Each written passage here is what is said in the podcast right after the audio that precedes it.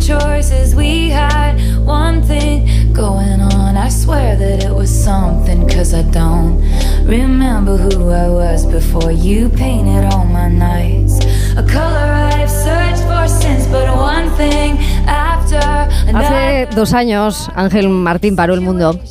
Él sí ¿eh? tenía ese poder de, de parar el orbitaje, por lo menos el propio, y nos hizo parar a muchos también en este programa, al confesar en su libro, por si las voces vuelven, que había sufrido pues un momento muy complicado en su vida que le había llevado a pasar dos semanas ingresado en el ala psiquiátrica de un hospital. Bien, después de ese libro, muchas personas le hicieron de muchas formas la misma pregunta, una pregunta que él no evitó durante esas firmas y le prestó el tiempo adecuado.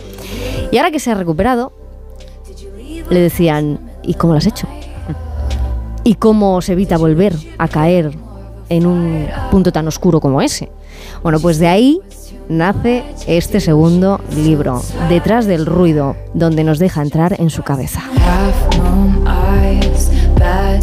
De nuevo, porque la primera vez ya lo hizo aquí también, en este programa, y tenemos una suerte muy grande.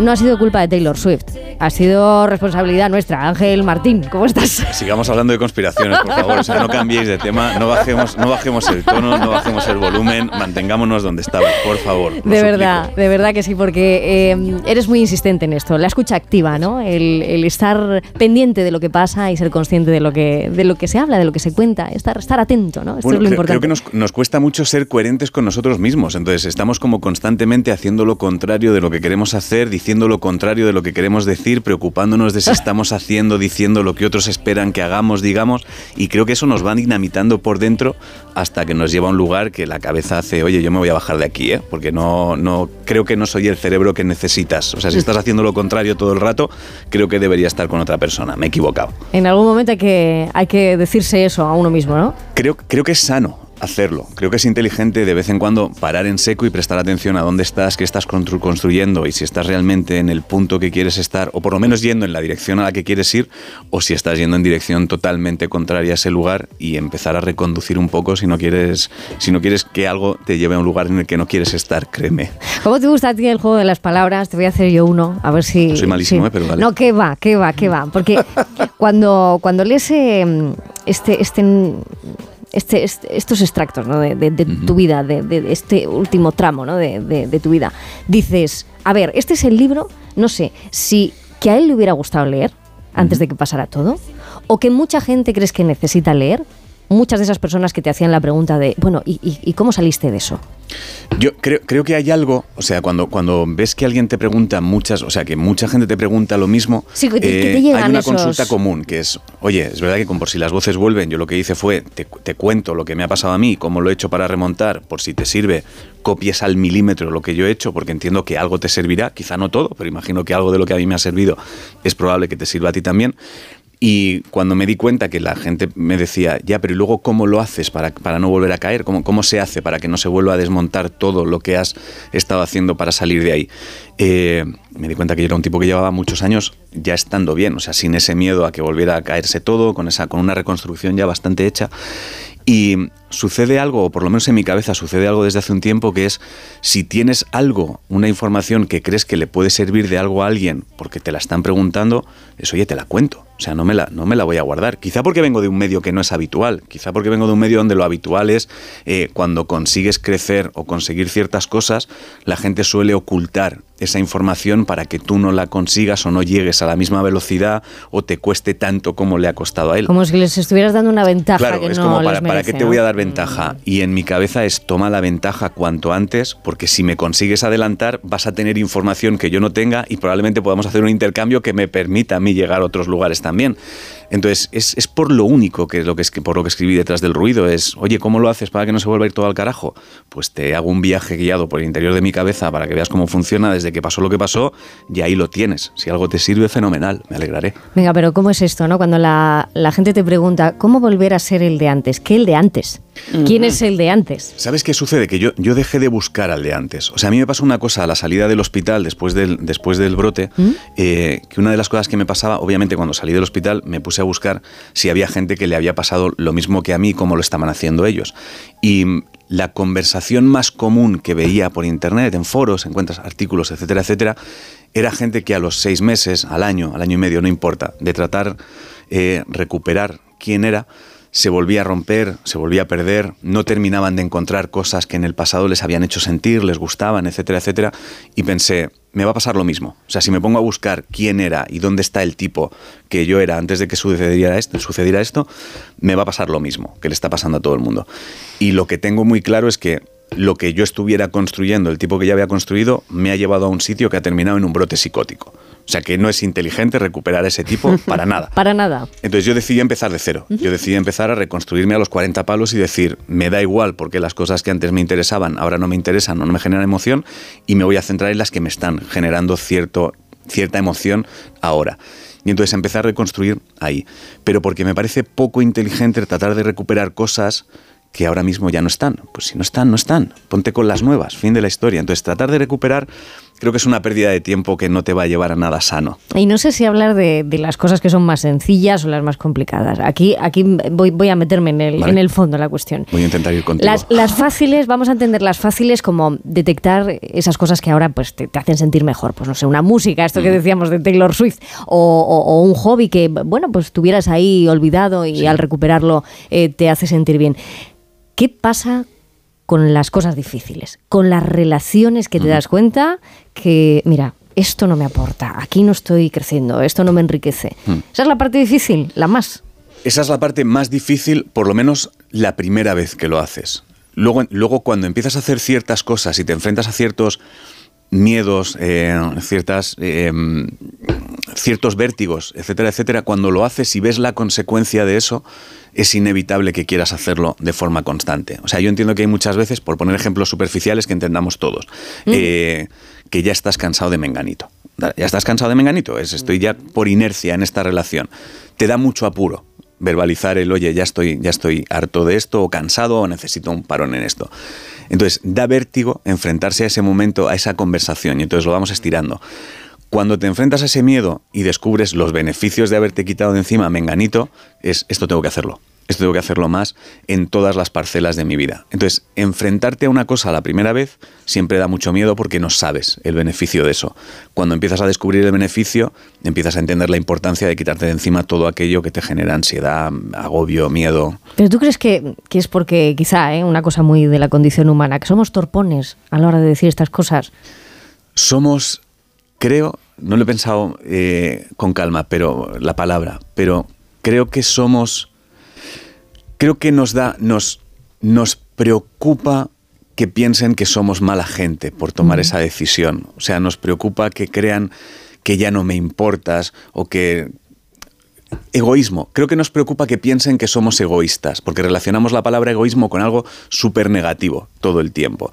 Y creo que tenemos que empezar a ser más egoístas con nosotros mismos, mucho más, en el buen sentido. O sea, hay veces que la gente dice, no, pues que yo no, yo no voy a priorizarme a mí, yo quiero priorizar lo de los demás. Y es, ok, pero si no te priorizas tú, tú no vas a estar bien y lo que quieras hacer por los demás va a estar mal. Te lo digo ya. O sea, yo entiendo que quieras tener muy cerca como prioridad a los tuyos, pero ponte tú primero, porque si no, o sea, yo prefiero que me eche una mano alguien que esté satisfecho con él o con ella misma que alguien que está a medio gas con él mismo, lo prefiero. Bueno, en este momento estás muy bien acompañado. Muy bien. ¿A quién le importa lo que yo haga? ¿A quién le importa lo que yo diga? no, creo, no, creo, que haya, no, creo que les sorprenda absolutamente nada. Pues es que me, fíjate, me han resonado cosas muy curiosas. Tú has tenido una situación límite, una especie de rito de iniciación como el que comentábamos de, rojo, de Taylor Swift, ya se ha aparecido vestido de rojo, pero lo que estás contando... Eh, y creo que ahí puede haber un interés por, por, los, por tus libros, más allá de las personas que en un primer momento pueden ir porque tengan una experiencia similar. Mm. Lo que tú estás contando es la vida. Sí. Con brote, sin brote. Por ejemplo, envejecer, que yo tengo 60 años, es esto. Yo veo a los amigos agarrándose a ir a la discoteca, a lo que sea, porque era una satisfacción cuando tenían 30. ¿Tú te has parado a pensar si sigue siendo una satisfacción o es que te da terror soltarte de eso? Entonces, lo que estás contando le puede servir a todo el mundo, porque el proceso de la vida es eso, eh, eh, es, es saber ese difícil equilibrio entre voy a pensar en mí y me voy a desprender de todo esto, o estoy pensando en mí y me doy cuenta, oye, que si no pasa nada porque ya no me divierta estar hasta las 7 de la mañana, no quiere decir que te estás haciendo viejo, quiere decir que tus prioridades han cambiado, pero cuesta mucho a mucha gente darse cuenta. Y, todo esto que estás contando, que tiene que ver con tu situación personal y con las que muchas personas se acercan a preguntarte porque es como un gancho de dónde mm. guiarme, sirve para cualquier momento de la vida porque la vida es esto. ¿Mm? Sí, sí, solo que tengo las, es, justo, la, sensación es justo lo que comentas y la, la lástima es que creo que mucha gente, en mi caso ha sido así, ¿eh? Eh, mucha gente hasta que no le sucede algo que le rompe en dos y tiene que, empezar de cero o replantearse seriamente las cosas, no presta la suficiente atención. Entonces sigue viviendo en esa, en esa especie de inercia y llega un momento donde esa inercia te convierte la cabeza en un saco de cosas que no sabes cuáles son las que te están generando ese malestar o esa ansiedad o ese, o ese miedo, creo. Mira, de la parte narrativa, ¿eh? de, detrás del ruido, existen de nuevo varias voces. A mí me gustaría que, me explicaras quién es el señor Gris, quién es el señor... ¿Listo?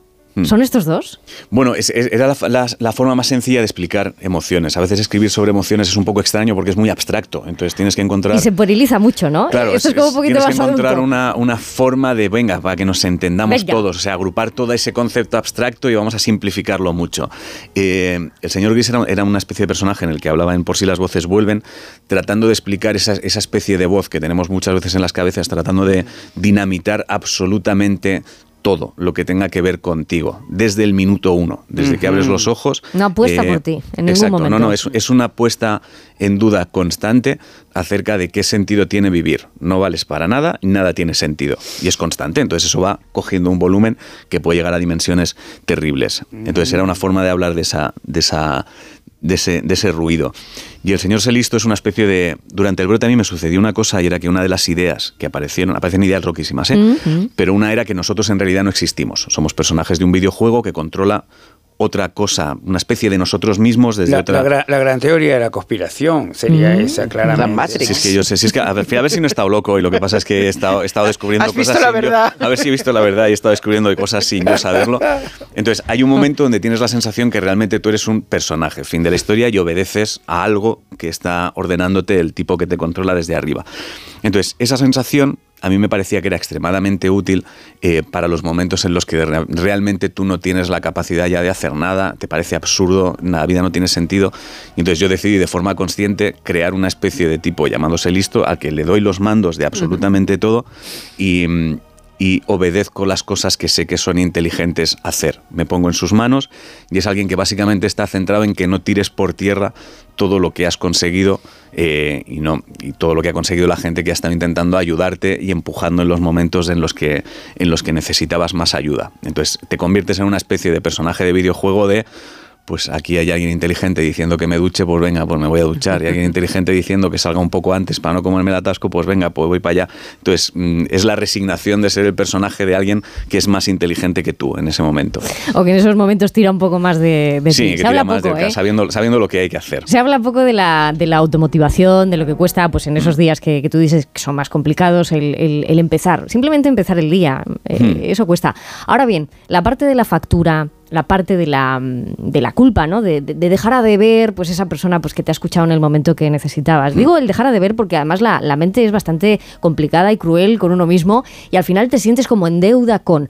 ¿Tú crees que estamos enfocando bien eh, la ayuda en la salud mental o que todavía mm, no acabamos de, de ayudar de verdad? No, creo que estamos súper desenfocados, vamos. Creo que es terrible. Y además hay una especie de, de, de discurso muy común en, prácticamente todos, eh, relacionado con es que, es que la sociedad no es que no está, que está mal, es que todo está mal, es que no es fatal, es fatal, necesitamos que la gente nos preste atención, que nos ayude. Y esa misma gente que tiene ese discurso cuando llega a su casa y la persona con la que está viviendo, colegas, amigos, hijos, no importa, eh, les dicen, he tenido un mal día, me está pasando algo raro que no sé muy bien qué es, esa persona que ha estado diciendo, es que eso como sociedad somos un desastre, en lugar de escucharle dice, a mí no me calientes la cabeza, ¿eh? que no tengo el día para tonterías. Entonces de repente dices, si tú como individuo estás teniendo un discurso de no hacemos nada y el punto uno que es haz tú lo tuyo, no lo estás haciendo bien, es un desastre, es, el caos más absoluto, entonces somos totalmente incoherentes con nosotros mismos. Por eso, eh, cuando digo que has puesto las orejas en alto, nunca mejor dicho en esta, en esta época, es precisamente para escuchar más que hablar para hacer la pregunta adecuada. ¿Cuál es la pregunta adecuada para empezar a tirar de esa persona que crees que, que algo no está viviendo adecuadamente? Bueno, creo, creo, que, creo que es más importante escuchar que, encontrar la pregunta, ¿eh? pero a mí a lo mejor yo ahora mismo estoy fascinado con la escucha porque he tardado mucho en aprender a escuchar. He tardado muchos años, muchos. O sea, yo sé escuchar desde hace probablemente tres años, tres, cuatro años. nada, más, nada más. O sea, yo y, lo aprendí gracias a una línea en un libro que se llama Cerebro y Silencio. Es un poco denso, pero si alguien quiere echarle un ojo, es interesante. Y había una línea que venía a decir algo así como nadie debería saber lo que va a decir hasta que termina de escuchar. Entonces, en ese momento me di cuenta que yo había sido un tipo que escuchaba esperando el silencio del otro para mi réplica. me da igual lo que estés contando. Tú estás hablando mientras yo estoy pensando lo que voy a decir yo. Entonces, si tú estás pensando lo que vas a decir, no estás escuchando lo que está diciendo el otro. soliloquio como, un pino. Cuando, empiezas a escuchar, dices, espérate, que me he perdido 40 años de vida, amigo, aquí. Claro, por, por, querer poner tu, tu respuesta lo primero. Claro. Es muy difícil. Pero, pero tiene mucho que ver con, con, también con nuestro trabajo, ¿no? El, de repente, y también me imagino que con, con, con, el, con, el, con el guion que debe seguir también el humor. Y, y, yo creo que, que, es eso. Te has dado cuenta tarde de que es más profesional escuchar, porque realmente creas mejor guion que siguiendo el guion. Claro. O sea, en mi caso yo creo, vosotros por ejemplo estáis, em, yo os considero, dentro de que cada uno tenéis vuestra parcela, para mí cuando os he visto sois comunicadores. Entonces, la labor de escuchar es imprescindible. En mi caso, creo que puede ser eh, no me estoy excusando, ¿eh? yo tardado en descubrirlo porque soy tonto, pero además, eh, al dedicarme al entretenimiento y a los monólogos, no estás pensando tanto en la escucha del otro como en la emoción del otro. Entonces, trabajas intentando sacar una risa. Entonces, eso es agotador, porque no estás escuchando, o sea, simplemente estás escuchando si tu mensaje está consiguiendo esa risa. Y entonces estás esperando para lo que tú me digas, yo voy a trabajar en la broma. Y eso creo que ha hecho que mi trabajo, como estaba centrado en hacer reír, no permitiera escuchar y he tardado muchísimo. Entonces, claro, si eres comunicador es distinto, es, es, ley escuchar, porque si no te pierdes el 50% de la conversación. Pero muchas, muchas personas tienen en, la cabeza la pregunta que le van a hacer a la persona mientras está respondiendo la sí, Eso, es clarísimo. eso es terrorífico. Eso es clarísimo. y, te lo, encuentras muchas veces. Pero desde luego ha sido un viaje interesantísimo, Ángel. Sé que ha, ha tenido unos momentos verdaderamente angustiantes y espeluznantes, pero el viaje, que es lo que cuenta, ha sido fantástico. El viaje ha sido espectacular, no te voy a engañar. O sea, cuando me preguntan cuál es el viaje más chulo que has hecho, digo, volverme loco, amigo. Es que eso, no, eso no, va, no, va, a ser comparable con absolutamente nada, porque hay momentos que son aterradores. Quiero decir, el momento en el que te miras en el espejo y crees que lo que estás viendo es alguien tratando de apoderarse de ti y está a nada de meterse en tu cuerpo porque ya lo ha conseguido calcar todo, es aterrador. Pero luego aprendes muchas cosas que si consigues rescatarlas es muy, muy, muy inteligente y muy interesante. O sea, el prestar atención, el ser muy consciente de las cosas, el saber por qué estás haciendo las cosas, el escuchar, todo es muy interesante, mucho. Pues me he quedado sin preguntas, porque hay una cosa que Ángel... Menos mal porque yo estaba sin respuesta. Consigue. nos hemos sincronizado. Consigues, ¿no? E-, es cierto, el, ser humano transmite muchas cosas, pero es importante esto que tú has aprendido, porque realmente lo pones en práctica. El hecho de descolocar emocionalmente el contexto de las personas que te rodean y generar como un, espacio de seguridad en el que, o sea, no estoy controlando ni lo que te voy a preguntar, ni tú lo que me vas a responder, simplemente lo estás dejando ir, como podría ser eh, cualquier momento de la vida que compartiéramos, un café fuera de aquí de la radio, mm. una merienda, cualquier mm. cosa. O sea, cualquier momento parece que es oportuno para hablar de cosas importantes como esta. Y tú dices eso, cuando te rompes, ¿no? Cuando eh, llegas a ese momento de, locura, es donde empieza todo. Es una posibilidad para empezar, exacto. tienes, un posible nuevo principio, o sea, puedes quedarte tratando de rescatar todo el pasado, que por lo que he ido viendo no, no te va a ahorrar tiempo, o puedes tratar de empezar desde ahí, centrarte en lo que te genere buena vibra y construir desde ahí. Es una posibilidad, claro, la posibilidad la tienes. ¿Y qué es lo que más eh, te gusta a ti ahora, por ejemplo, hacer los domingos? Que lo tengas identificadísimo. O sea, más, más allá de que lo único que me puede apasionar en mi tiempo libre es estar con mis perros, a, años luz de cualquier otra cosa, eh, creo que es imprescindible la calma para mí. O sea, la calma y prestar, o sea, tratar de estar siendo coherente conmigo. Eso es todo lo que intento hacer cada segundo, no tiene más. O sea, entonces te das cuenta de que no hay una diferencia entre un lunes y un domingo. Si empiezas a vivir siendo eh, coherente contigo, estás haciendo las cosas que debes hacer o que quieres hacer. No significa que no te equivoques, ¿eh? metes la pata un millón de veces. Un montón, un montón de ah, veces al día. Un montón de veces, pero al menos echas la vista atrás y dices, ah, me equivoqué porque no tuve en cuenta esto y esto. Para la próxima tendré en cuenta esto y esto. Entonces estás aprendiendo todo el tiempo, es un viaje donde estás aprendiendo. Pero los perros van por delante de cualquier cosa, me da igual. Pues te compramos un billete, ¿eh? Un billete, un boleto, un buen boleto. regalo tres. De ida y vuelta. Qué mono. Porque con Ángel Martín nunca terminamos, siempre estamos empezando. Ángel Martín, muchísimas gracias. por la invitación. him.